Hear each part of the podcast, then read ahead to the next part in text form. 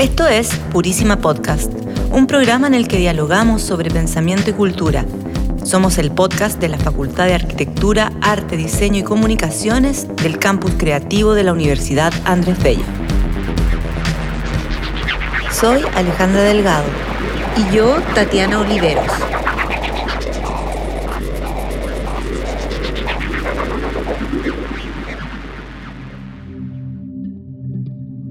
En el año 2009, Chile hizo su debut en la Bienal de Venecia al presentar su propio pabellón en la destacada exposición de artes visuales.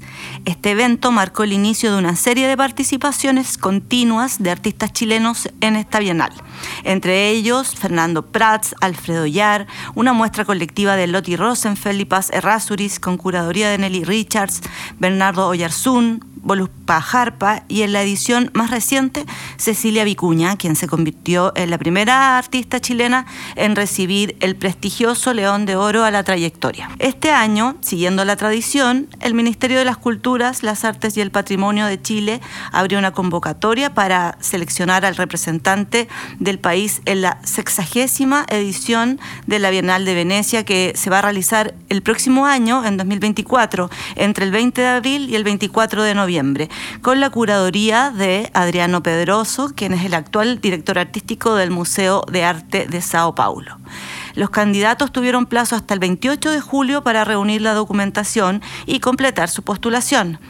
En septiembre, un grupo de siete jurados seleccionó una serie de proyectos preseleccionados, entre los cuales se escogería el ganador que representaría a Chile en Italia el próximo año. Sin embargo, el concurso se vio sacudido por un importante revés cuando uno de los proyectos, titulado Pabellón Atacama, anunció su retiro del proceso en una carta publicada en el medio Artichoke. Los responsables del proyecto alegaron que el concurso no respetó aspectos esenciales para el desarrollo de su propuesta y que se alteraron de manera inexplicable los plazos establecidos. La carta fue firmada por los curadores de Pabellón Atacama, Gabriela Rangel y Sergio Parra, el artista Patrick Hamilton y Juan Pablo Vergara Undurraga, el gestor a cargo. La decisión de retirarse se tomó tras un análisis de lo que consideraron una serie de obstáculos incómodos en la organización del concurso. En el caso de Patrick Hamilton, un destacado artista de la escena internacional, a lo largo de su carrera ha expuesto en ferias y bienales claves del arte contemporáneo y sus obras forman parte de más de 100 colecciones públicas y privadas en todo el mundo.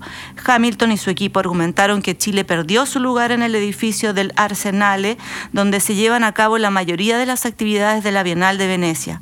Según ellos, la ubicación del pabellón chileno al final del recorrido de la muestra principal de la Bienal en el Arsenale era de gran importancia para las artes visuales chilenas y se, había mantenido así desde el año 2009.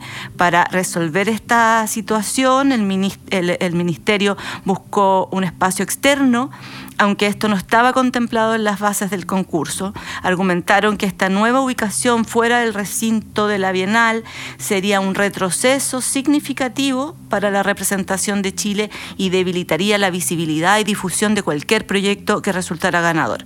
En consecuencia, creen que este cambio amenaza seriamente los objetivos de promover, visibilizar e internacionalizar el arte contemporáneo. Y para hablar sobre esta polémica en el arte chileno, para hablar sobre las bienales y su importancia en lo político y también en relación al poder, vamos a estar conversando en esta nueva edición de Purísima Podcast con Pablo Langlois, artista y director de la Escuela de Artes Visuales del Campus Creativo de la Universidad Andrés Bello. Bienvenidos y bienvenidas.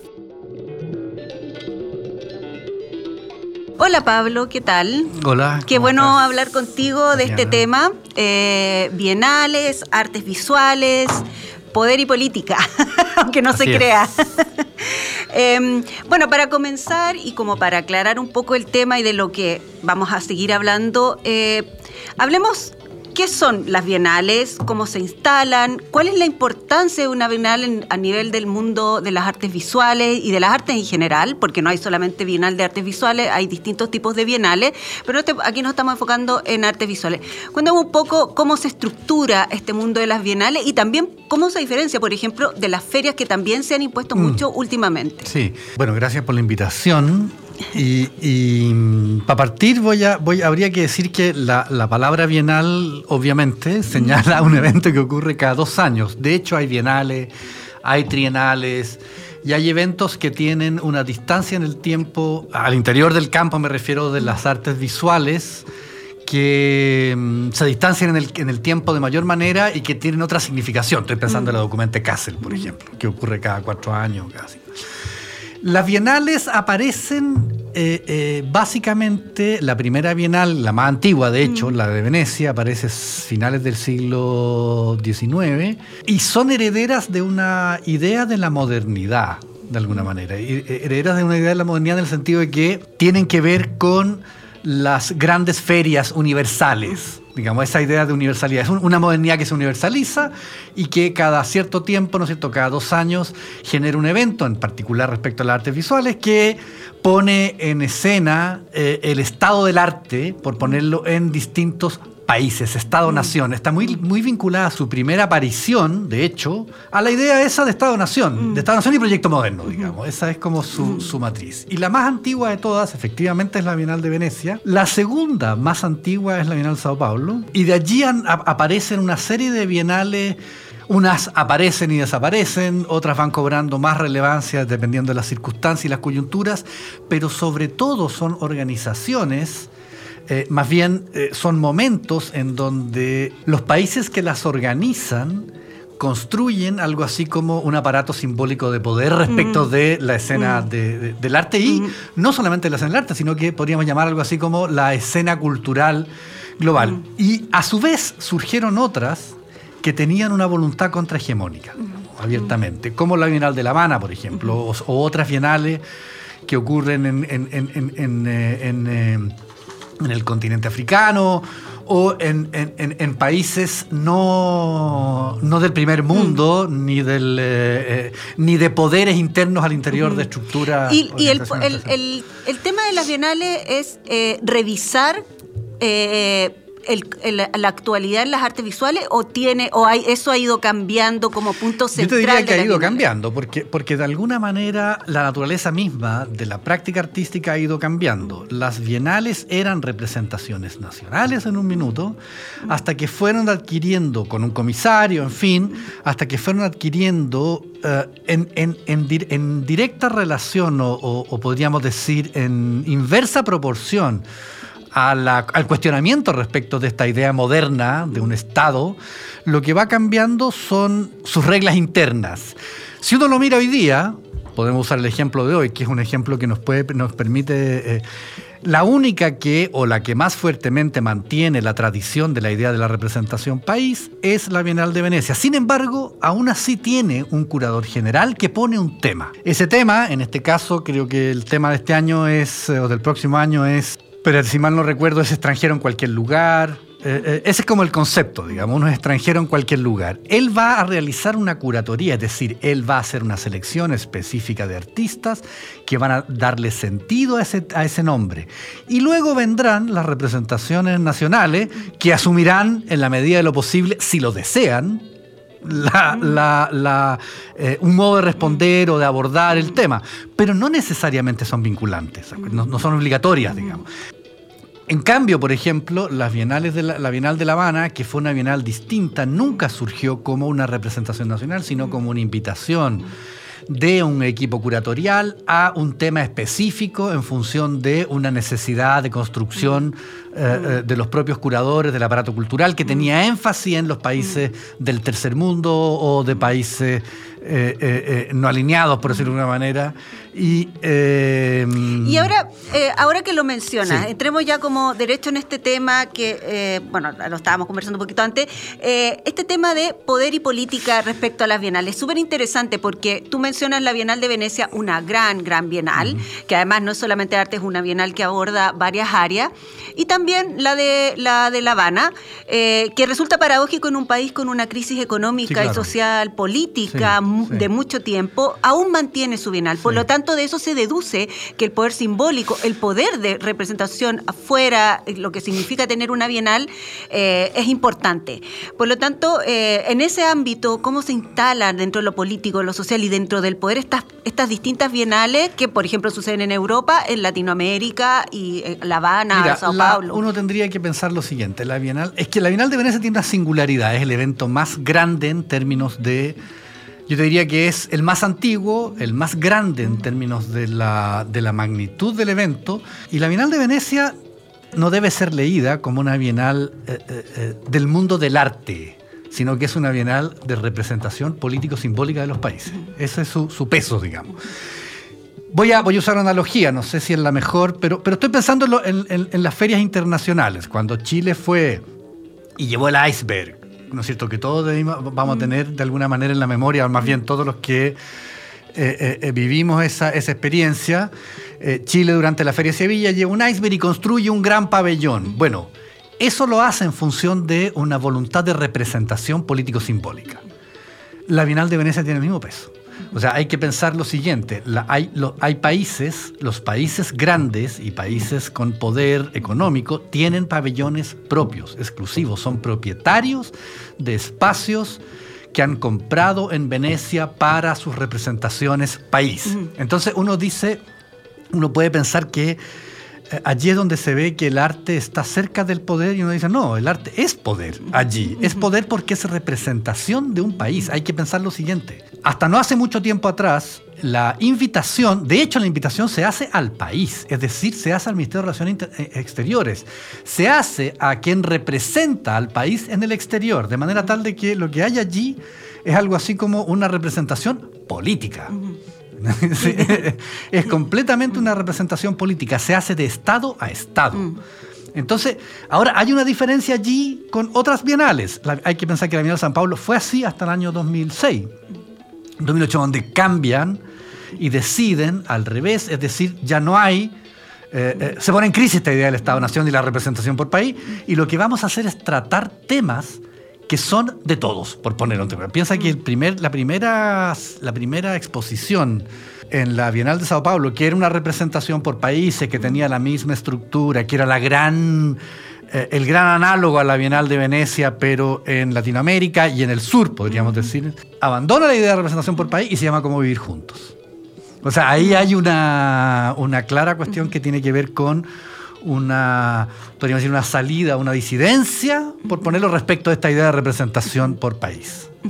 Y en ese sentido también, esto también tiene un factor político y de poder porque empiezas a, intentar, en Latinoamérica comienzan, por ejemplo, estas dos bienales que podríamos poner, hay más, pero estas podrían ser como las más antiguas, eh, esta diferenciación de, por ejemplo, de la Bienal de Venecia que se pone como una institución fuerte con países, con Estados, y Brasil y La Habana y Latinoamérica distanciándose de eso para plantear una diferencia desde su propia diferencia. Yo creo que, yo creo que eso, eso, eso ha ido cambiando en, las últimos, en los últimos tiempos. Yo, yo, diría que la primera que hace esa operación es la Bienal de La Habana, digamos. La Bienal de La Habana expresamente se define como una, una, una, una, bienal en donde se recogen los, eh, podríamos decir, ¿no es cierto?, los, eh, es decir, está dentro de su propia definición de misión, por ponerlo en términos, la idea de que es una, mm, una bienal contrahegemónica, tercermundista, en donde ah, van a hablar los sin voz, por ponerlo en términos, digamos. Yo, yo, yo sé que, que, todo eso es una declaración, digamos, que, que, que, hay otros que tienen menos voz todavía.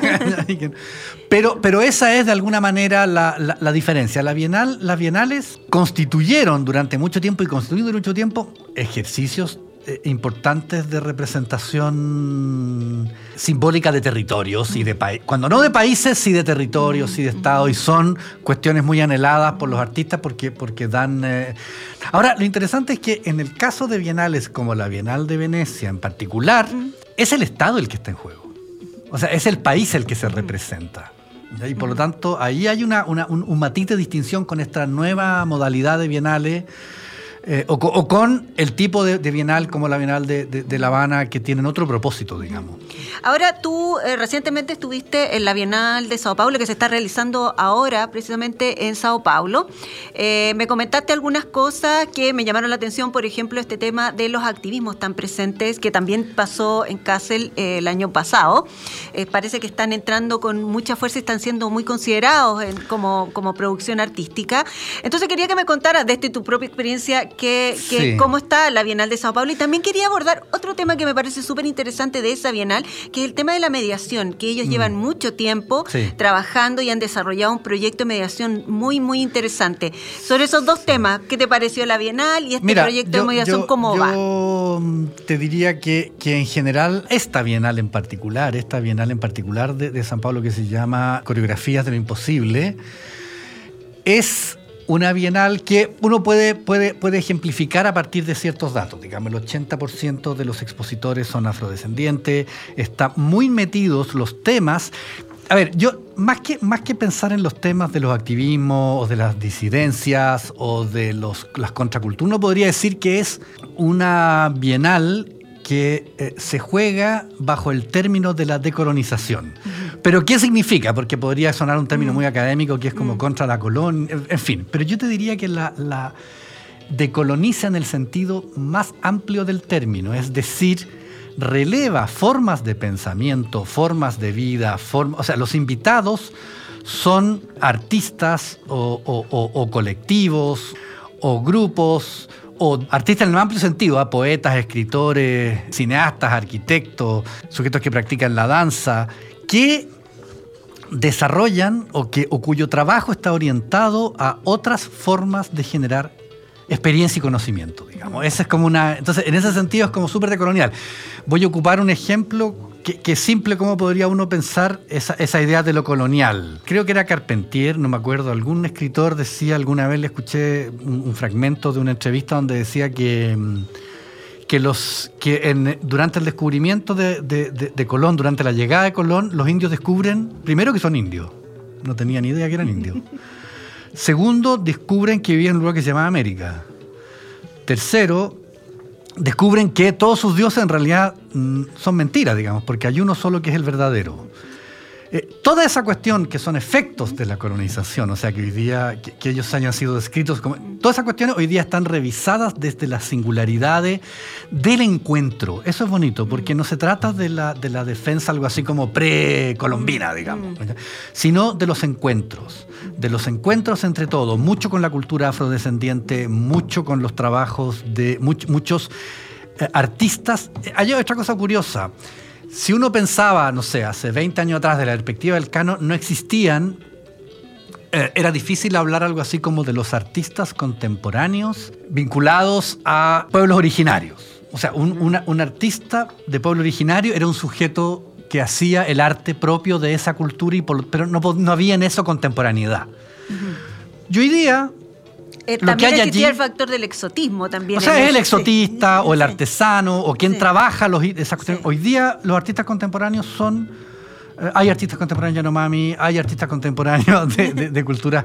Entonces es interesante como, como, como de alguna manera no es que abandonen el canon, sino que se instalan se legitiman formas de hacer que tienen que ver con formas de la espiritualidad, con formas del ritual, con formas de una relación con el tiempo. Y ahí aparece este personaje que es súper bonito, que, es Leda María Martins, que es una... Mm, dramaturga, eh, poeta y, académica brasilera que investiga mucho a partir del teatro y a partir de la danza la idea de eh, eh, la ritualidad en, ciertas, en ciertos pueblos, en ciertas culturas afrodescendientes en, Norteamérica y afrodescendientes en Brasil, imagino que en otras partes, pero, pero que es muy citada entre los curadores, que hay una distinción también, aquí, aquí no, en esta bienal en particular, no hay un curador, sino que hay un equipo curatorial. Pero un equipo curatorial que no funciona, que se declara, uno nunca sabe cómo son las cosas en la interna, pero que al menos declara que no son un colectivo,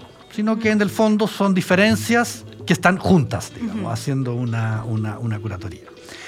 Y eh, eh, este personaje, Leda María Martins, habla mucho de la espiral, del tiempo de la espiral. Es decir, Es bonito porque si uno piensa en la Bienal de Venecia como una cuestión que apunta a la idea de moderna, de esa idea universalista, una modernidad, apunta en una lógica lineal, es decir, el desarrollo del arte va en una progresión lineal, tal como iba la figura de la modernidad, digamos, esa idea de una musa que avanza con los cables eléctricos llevando la luz progreso. hacia destino, el progreso.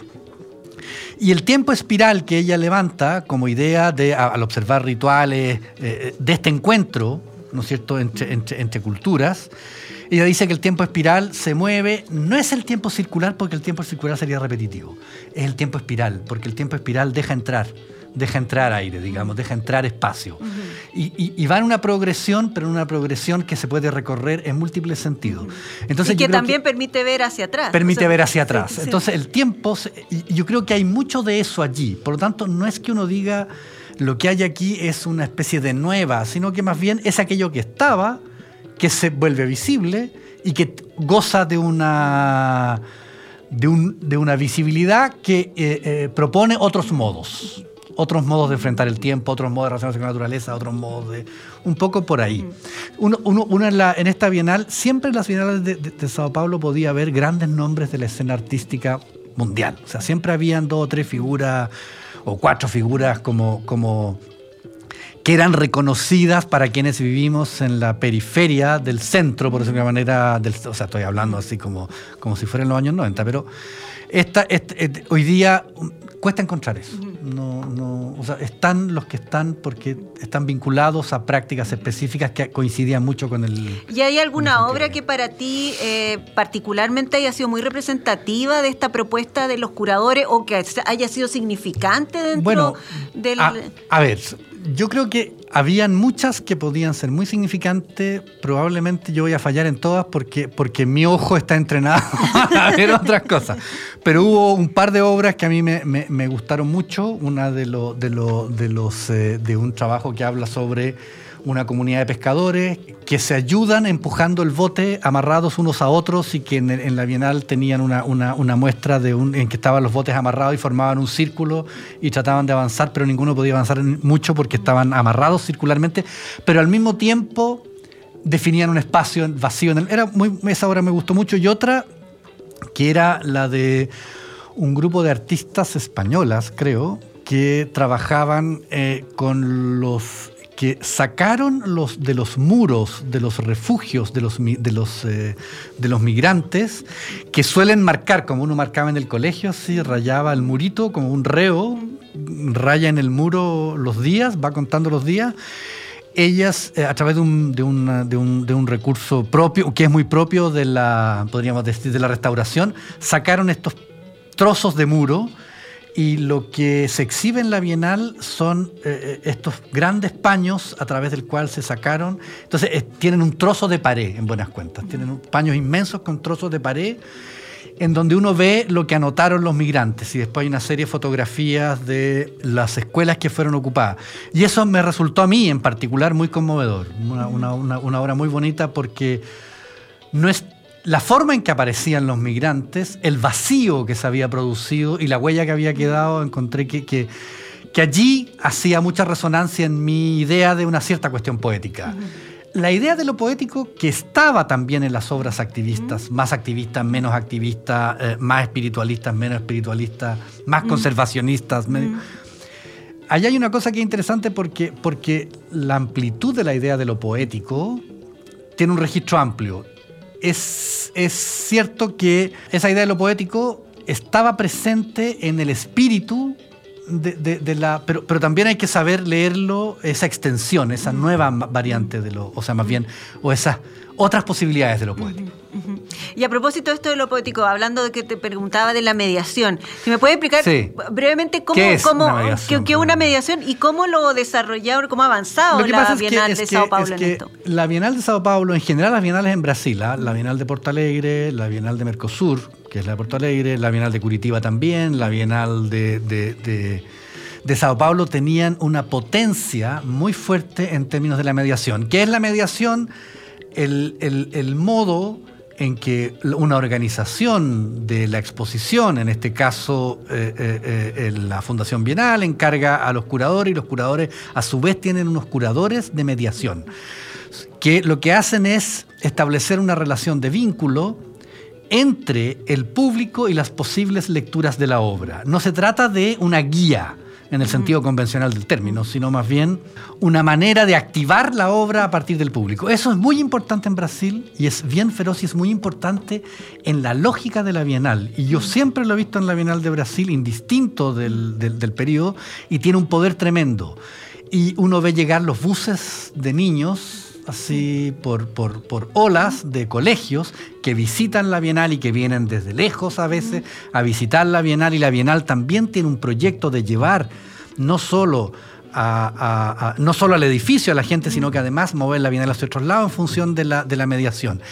Y la mediación hace que la Bienal tenga un fondo eh, formativo educacional importante.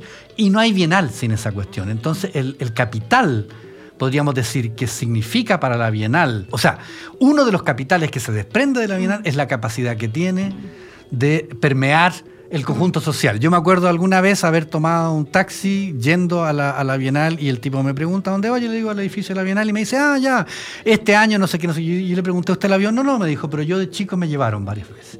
Entonces el tipo ya tenía internalizada, a él no le interesaba para nada ir a la Bienal, pero él ya tenía internalizada la experiencia de ir a la Bienal y por lo tanto una cierta significación. Eh, y en ese sentido es una estrategia súper inteligente en el sentido de manejo con el poder, porque el poder, o sea, cómo, se, cómo una Bienal puede durar eh, en el tiempo tan a largo plazo cuando él necesita del poder político y del poder económico. Hay que, entender que las finales son caras. Sí. Son carísimas y por lo tanto necesitan del poder político. Pero, pero cuando yo estoy sea como sea, educando, es muy difícil decir no. Ahora tú me puedes decir, bueno, pero ¿qué es lo que estáis diciendo? ¿Me estáis educando? Bueno, estáis educando en función de lo que... Podemos discutir esa cuestión, pero, pero de que estamos educando y por lo demás los mediadores no, cumplen el rol de eh, eh, agentes ideológicos, digamos, sino que lo que hacen es activar la, la, obra en función del tipo de público, porque están los niños, los de mediana edad, los mayores, y en este caso habían varias organizaciones, estaba Sauna Lésbico, por ejemplo, que era una organización que generaba eh, visitas turísticas y que construía una perspectiva de género para ver, otras tendrán otra. O sea, en el fondo es interesante porque multiplican las miradas. Y ahora con, con respecto, como para ir cerrando este tema, con respecto a lo que pasó ahora, eh, bueno, esto se puede escuchar en cualquier momento, pero en el contexto de la participación de Chile en la Bienal de Venecia, que se generó un conflicto bastante... Eh, o sea, grande en el, mundo de las artes visuales, que es muy pequeño, pero es un conflicto, eh, aunque no parezca importante, es un conflicto importante porque tiene precisamente con todo lo que hemos estado hablando ahora, el tema de poder eh, en una bienal que es muy importante. Se genera la bajada de la postulación de Patrick Hamilton y Leone Cosiña a la postular para quedar eh, seleccionado por una serie de conflictos con el, con el espacio que se iba, se, se canceló el espacio espacio que estaba dentro de la Bienal, se consiguió uno afuera, pero e, ellos no les avisaron. Entonces, pero más que la chimuchina mm, de, de, lo mm. que está y lo que se dice y lo que no, y las típicas peleas porque nunca se ponen de acuerdo en este sentido, quiero abordar la importancia de este hecho en el sentido de, eh, una de, de, un de cómo se enfoca este tema de participación mm. en este tipo de eventos y algo que tú me comentabas antes que me parecía muy bien y que tienen por ejemplo relación ahora con los Juegos Panamericanos o sea la participación de Chile en los Juegos Panamericanos el organizar un evento como esto tiene que ver con lo que estamos hablando es un factor tiene un factor político y de poder mm. muy importante el no estar adentro de la Bienal el no tener una participación significativa que dos artistas internacionalmente reconocidos como Patrick Hamilton y Leone Cosiña no estén, también tiene una significancia, aunque no lo parezca. Entonces, reflexionar un poco mm. sobre esos hechos. Sí. Evidentemente uno tiene que retrocederse a lo que estábamos hablando antes respecto del peso que tiene un evento como este. Como la Bienal de Venecia en particular, en que la Bienal de Venecia es una forma del poder, digamos, y, y es una forma del poder en tanto representación de país. Cuando tú dices que le interesa, claro, que el mundo del arte es pequeño y por lo tanto ocupa incluso marginalmente en los medios, pero el tema está en que eso no es visto así desde la perspectiva eh, eh, de las representaciones a escala país. Lo ejemplifico de la siguiente manera.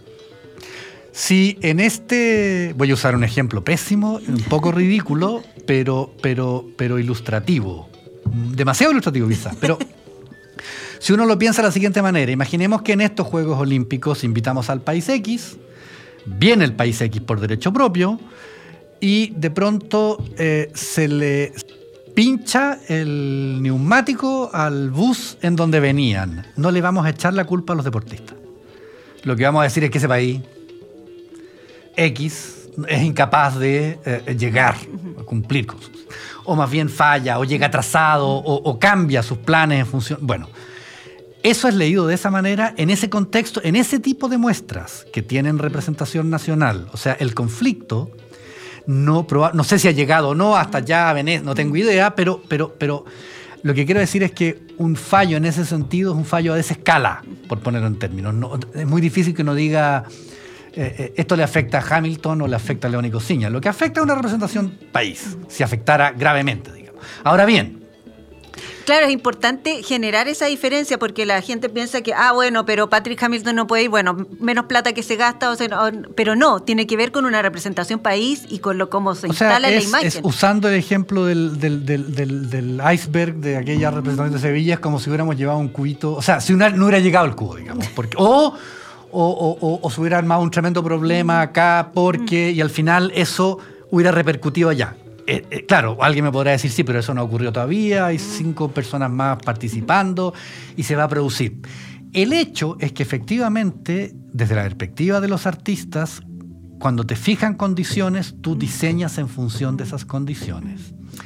Y tú me puedes decir, sí, pero se podrá adaptar. Sí, pero eso también es lo mismo que decirle, sí, pero se podrán venir corriendo los atletas en el bus. Lo que te quiero decir es que se impusieron unas condiciones y sobre todo las explicaciones fueron muy, muy, muy, mm. muy enredadas, mm. muy enredadas, y la, en el sentido de que eh, eh, se argumentaba que se estaba arrendando, por otro lado se argumentaba que en realidad había sido eh, desidia porque no habían a, tiempo restaurado no sé qué cosa, pero que les habían conseguido otro lugar, pero en el fondo pareciera ser que esa es la cara pública de la discusión, pero que habían habido otros problemas de organización.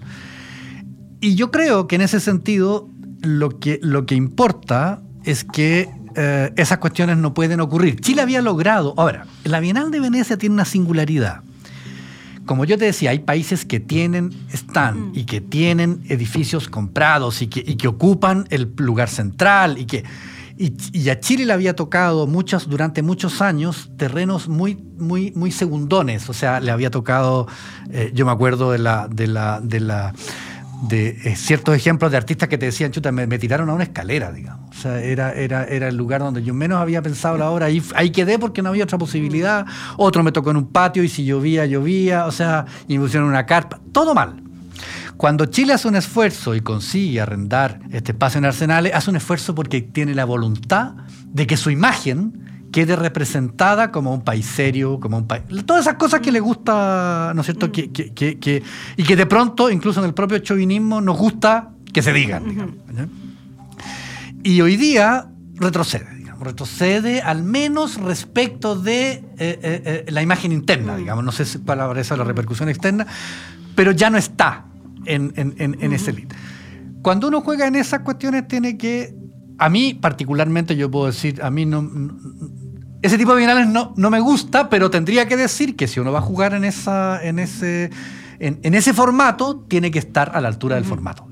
Claro. O sea, tiene que tener el equipo para jugar ahí. Tiene que tener el equipo para jugar ahí, tiene que tener la disposición, tiene que tener la organización para jugar ahí, tiene que hacer eso, digamos. Y, y repito, y, y, creo que si a ti te cambia, o sea, yo entiendo a los artistas cuando manifiestan su eh, total molestia cuando les cambian las condiciones, porque las condiciones modifican esencialmente. Por lo demás son proyectos muy grandes los que ellos, son que ellos tienen que presentar como propuesta para que después se Ellos tienen que definir los planos, a ellos les entregan los planos, tienen que definir cómo ocupar el espacio. O sea, no es una cuestión, no es un problema que te digan, mira, aquí están tus muebles, pero te cambiamos de casa. Bueno, yo pensé y compré todos los muebles en función de esa casa y ahora me cambian de casa. Perfecto. Bueno, Pablo, quiero darte las gracias. Te súper entretenida la conversación sobre las bienales y sobre todo este tema que, eh, bueno, parece, siempre digo que no parece tan importante, pero en general sí lo es. Aquí yo estoy revisando que Pablo me, mostró el catálogo de la Bienal de Sao Paulo, que está bien, bien interesante. Hay, obras bien bonitas, bien bonitas. Hay que, sí, yo, yo quisiera agregar que esas cuestiones generan son, son importantes porque generan discusiones, inciden en, las discusiones a nivel eh, eh, intelectual, que tienen efectos en la discusión a nivel político. Mm. O sea, son eventos, no son eventos, eh, no son tienen de espectáculo aquello que también tienen de construcción de sentido. y por tanto, en ese sentido, claro. son súper importantes. O sea, teóricamente son muy importantes en todo ámbito. Y producen sentido, producen sentido y definen direccionamiento. Sabemos, por ejemplo, de la documento Kassel que la documenta Kassel levanta el estado del arte del mundo, en el sentido de, qué es lo que está pensando, cuáles son sus conflictos. Y esta es una bienal que es singular porque no, no, trabaja el mundo, porque normalmente hay muchas bienales que trabajan el mundo como, como, o sea, van buscando como los temas que constituyen las basuras del mundo, las miserias del mundo. Y esta plantea una cosa bien distinta que es interesante, que es, eh, eh, bueno, la cuestión de lo diverso y de la necesidad del encuentro. Esa sería como una cuestión. Y yo creo que ese es un tema súper relevante en términos culturales, políticos, sociales. Actualmente, Actualmente, claro. Sí. Exactamente. Bueno, Pablo, te agradezco el tiempo. Eh, muchas gracias. Y bueno, sigan escuchando Purísima. Eh, están las notas en el mostrador, ahí están los otros capítulos. Y también está en Spotify. También pueden escuchar todos los capítulos en el canal de la UNAP. Chao. Que esté muy bien, Pablo. Chao. Gracias. Gracias por la invitación.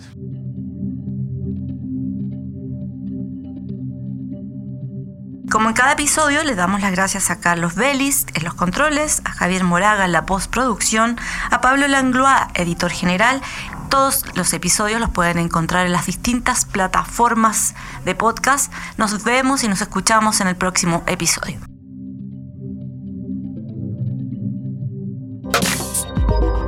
Este podcast se realiza en alianza con el diario El Mostrador.